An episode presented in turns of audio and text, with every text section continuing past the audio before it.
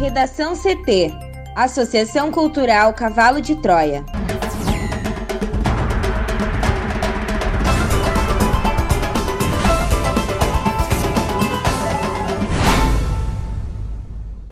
Agora, no Redação CT. Eduardo Leite sanciona leis de criação do auxílio emergencial e de redução das taxas do Detran. Base de Bolsonaro age para minar CPI e Supremo busca solução para o Senado. Lira e Pacheco pedem a secretário-geral da ONU antecipação de entrega de vacinas ao Brasil. TCU determina que o Ministério da Saúde utilize testes de Covid com vencimento próximo.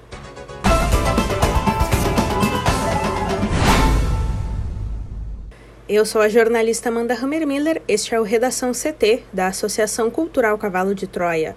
Céu nublado em Porto Alegre, a temperatura é de 24 graus. Boa tarde. O tempo deve ficar firme em todas as áreas do Rio Grande do Sul nesta terça-feira. Mesmo com nebulosidade em algumas regiões, não há previsão de chuva para hoje. As temperaturas seguem amenas. Na capital, máxima de 26 graus. A previsão do tempo completa daqui a pouco.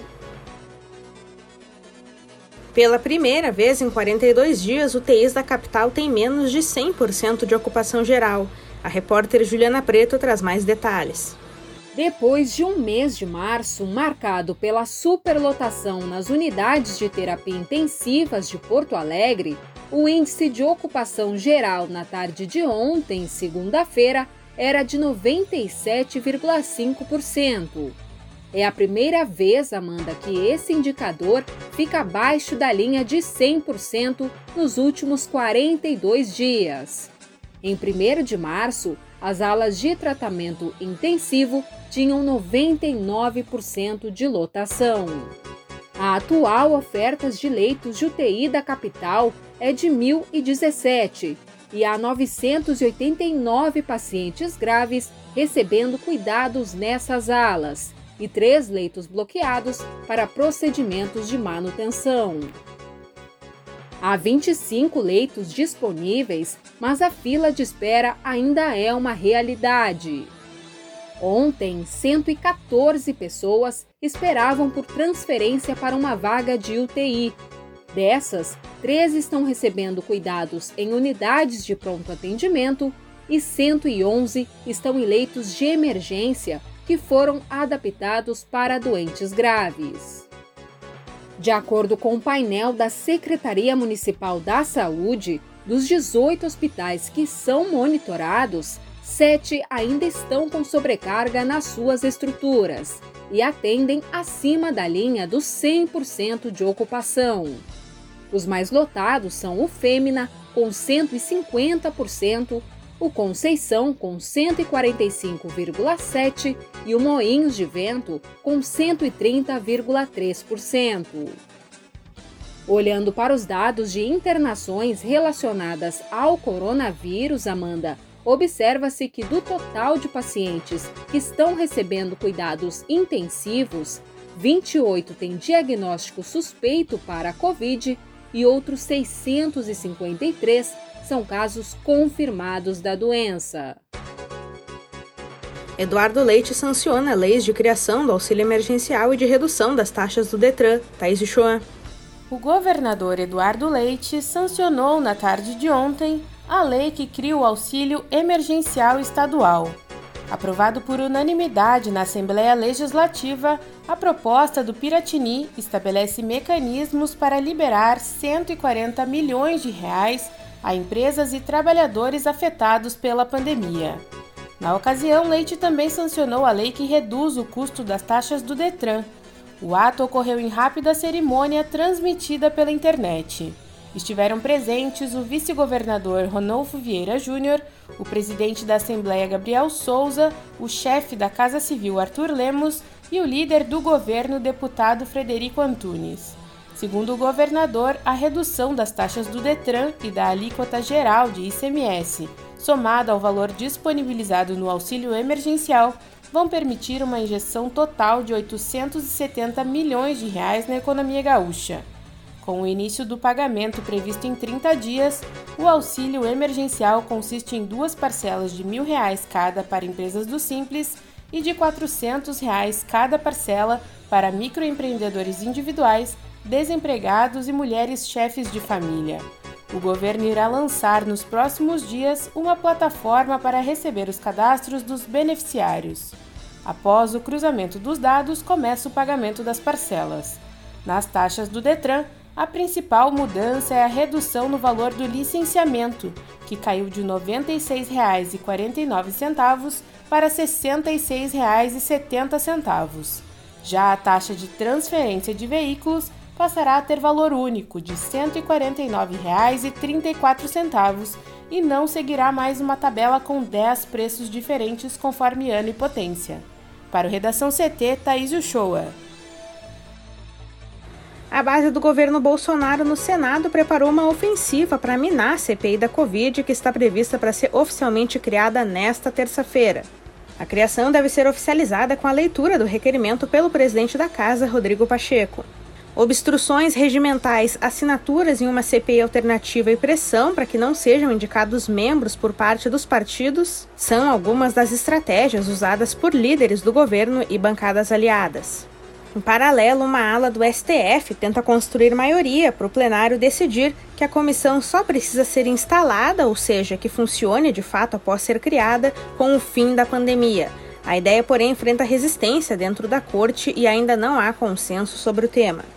O governo teme que a investigação sobre a condução do combate ao novo coronavírus pelo executivo desgaste ainda mais o presidente Jair Bolsonaro e leve a uma queda de popularidade até mesmo que ele possa responder por crimes. Por isso, aliados do presidente montaram uma força-tarefa para minar a CPI.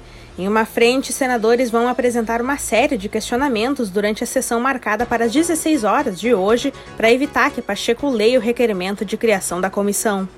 Caso ele consiga ler, a estratégia será tumultuar os trabalhos a ponto de os líderes dos partidos não conseguirem indicar os membros para a CPI. Depois de criada, a comissão parlamentar de inquérito só é efetivamente instalada e passa a funcionar após serem designados os senadores que irão integrá-la. Além disso, ontem, governistas assinaram em peso o requerimento para criar uma CPI paralela para investigar não apenas a gestão da União durante a pandemia, mas também a de governadores e prefeitos, como pediu o próprio Bolsonaro ao senador Jorge Cajuru do Cidadania de Goiás em áudio divulgado no final de semana. A CPI alternativa é resultado de um requerimento do senador Eduardo Girão, do Podemos, do Ceará. O documento data do mês de março, mas surgiu como uma alternativa dos governistas. Assinaram o requerimento senadores de partidos como Democratas, PSD e PP, além dos líderes do governo no Senado, Fernando Bezerra, do MDB de Pernambuco, e no Congresso, Eduardo Gomes, do MDB do Tocantins. A intenção dos parlamentares com esse movimento é tirar o foco da CPI do presidente da República e também criar novas discussões e obstáculos que podem retardar a instalação da comissão original. Um dos entraves é o regimento interno do Senado. O presidente Rodrigo Pacheco pediu esclarecimentos para a Secretaria-Geral da Mesa para verificar se a casa pode investigar outros entes federados, em particular os estados. Isso porque, em seu artigo 146, o regimento afirma que não se admitirá comissão parlamentar de inquérito sobre matérias pertinentes à Câmara dos Deputados, às atribuições do Poder Judiciário e aos Estados. Mesmo em caso de derrota com recusa do requerimento do senador Girão, líderes consideram que a manifestação de ontem já terá um ganho simbólico, pois pode deixar evidente o poder de mobilização do Planalto e da bancada governista. Os governistas também contam com outras possibilidades para aumentar o escopo das investigações para incluir estados e municípios. Uma delas é o próprio futuro relator da CPI incluir esses objetivos em seu plano de trabalho. O futuro presidente da comissão também pode decidir nesse sentido. Senadores acreditam que o regimento pode ser um empecilho para criar uma CPI já com a missão de investigar estados e municípios. No entanto, acreditam que não será problema investigar esses entes no decorrer das atividades da comissão. O objetivo das movimentações é também, no mínimo, postergar a instalação da CPI para depois do julgamento no Supremo marcado para amanhã e que decidirá se mantém ou não a decisão de Barroso que determinou ao presidente do Senado a criação da comissão. Isso porque uma ala do STF defende que o Senado só seja obrigado a instalar o colegiado de forma presencial depois de passar a pandemia, para evitar riscos à saúde dos senadores. Para os ministros da Corte, ao determinar a criação da comissão, o tribunal contraria uma decisão dele mesmo que permitiu ao Congresso analisar medidas provisórias direto no plenário das respectivas casas, sem a necessidade de análise por um colegiado justamente para evitar o funcionamento de comissões durante a pandemia. Internamente, porém, a aposta é que Barroso não irá aderir à ideia e tentará conquistar maioria em favor de sua decisão. Isso porque o Senado já alegou nos autos do processo que seria inviável a instalação da CPI devido ao trabalho remoto e, mesmo assim, o ministro mandou a casa abrir a comissão. A ala do tribunal simpática à decisão de Barroso, porém, defende que o magistrado inclua em seu voto uma ressalva, a fim de enviar uma sinalização ao Congresso. A ideia é que o ministro deixe claro que a jurisprudência do tribunal, apesar de prever o direito da minoria de criar a CPI caso tenha o número de assinaturas suficientes, prevê que o Supremo não pode se intrometer em questões internas do Senado. Ou seja, cabe à Casa Legislativa definir a data da criação, o cronograma de trabalho e os objetivos da investigação. Ministros alertam, no entanto, que, embora não fixe um prazo, a decisão não deve ser lida como uma autorização para que não seja cumprida. Lira e Pacheco pedem a secretário-geral da ONU antecipação de entrega de vacinas ao Brasil. O presidente do Senado, Rodrigo Pacheco, e o presidente da Câmara, Arthur Lira, informaram nesta segunda-feira pelas redes sociais que conversaram ao telefone com o secretário-geral da ONU, Antônio Guterres, e que pediram a ele a antecipação de entregas de vacinas contra a Covid-19 ao Brasil. No final de março, o ministro da Saúde, Marcelo Queiroga, informou que só tem previsão de receber e distribuir em abril pouco mais da metade das doses de vacinas anunciadas anteriormente pelo governo federal. O cronograma divulgado em 19 de março pelo Ministério da Saúde apontava uma previsão de recebimento de 47,3 milhões de doses. Agora, Amanda, a previsão é para 25,5 milhões de doses. Pacheco disse que reforçou ao secretário-geral o pedido para que o Brasil se torne prioridade do consórcio internacional COVAX Facility para antecipação da entrega de vacinas. Já Arthur Lira falou em aumentar o fluxo de entregas de vacinas no país. O consórcio global COVAX Facility é uma iniciativa da Organização Mundial de Saúde, da Coalizão para a Promoção de Inovações em prol da preparação para epidemias e da Aliança Mundial para Vacinas e Imunização, em parceria com o Fundo das Nações Unidas para a Infância. Trata-se de uma aliança global com mais de 150 países, criada para impulsionar o desenvolvimento e a distribuição das vacinas contra a Covid-19. O acordo do Brasil com o consórcio prevê 42 milhões de doses.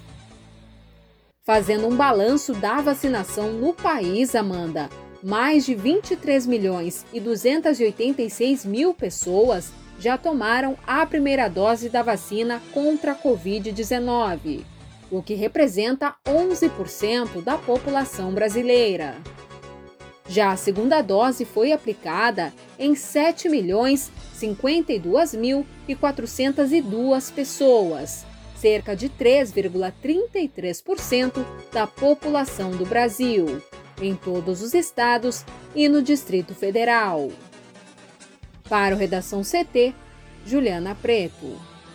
O ministro do Tribunal de Contas da União, Benjamin Zimler, determinou nesta segunda-feira que o Ministério da Saúde dê destinação imediata aos kits de diagnóstico de Covid fornecidos pela Organização Pan-Americana de Saúde e que vencem entre maio e junho de 2021. Em decisão provisória, o ministro pede a imediata destinação dos kits e afirma que pode aplicar multa e responsabilizar gestores por dano ao erário caso os testes percam validade sem serem utilizados. No despacho, Zimmer dá 15 dias para que o Ministério informe ao TCU as providências adotadas para cumprir a determinação. Segundo o TCU, há 30.404 kits de testes para o novo coronavírus com validade entre maio e junho deste ano. Esses testes seriam suficientes para o diagnóstico de mais de 3 milhões de pessoas, já que cada kit corresponde a 100 testes. Esses testes venciam entre dezembro de 2020 e janeiro de 2021, mas tiveram a sua validade prorrogada pela Anvisa após o estoque de testes ter sido revelado por reportagem do jornal Estado de São Paulo. Em novembro, o levantamento feito pela Câmara Brasileira de Diagnóstico Laboratorial apontou a existência de pelo menos 15 milhões de testes de Covid prestes a vencer no país. O número incluía diferentes modalidades de testagem. No Redação CT, agora a previsão do tempo com Juliana Preto. A massa de ar seco que atua sobre o território gaúcho vai seguir inibindo a formação de nuvens carregadas no Rio Grande do Sul. Com isso, de acordo com a SOMAR Meteorologia, a terça-feira deve ser marcada por céu aberto em todas as áreas do estado. O vento que sopra do quadrante sul deixa a temperatura relativamente baixa em algumas regiões, mas a máxima do dia no estado, de 30 graus, está prevista para Vista Alegre e Vicente Dutra, ambos municípios no norte gaúcho. Aqui em Porto Alegre, a máxima deve chegar aos 26 graus e a previsão é de sol entre nuvens. Já amanhã, quarta-feira, o tempo se mantém firme em praticamente todo o Rio Grande do Sul. Segundo a SOMAR, a exceção fica por conta da região noroeste, onde são esperadas pancadas de chuva fracas e isoladas à tarde, devido à influência de uma área de baixa pressão atmosférica localizada no Paraguai. Redação CT. Apresentação Amanda Hammermiller. Colaboração Juliana Preto e Thaís Uchoa. Uma produção da Associação Cultural Cavalo de Troia com o apoio da Fundação Lauro Campos e Marielle Franco. Próxima edição amanhã. Boa tarde.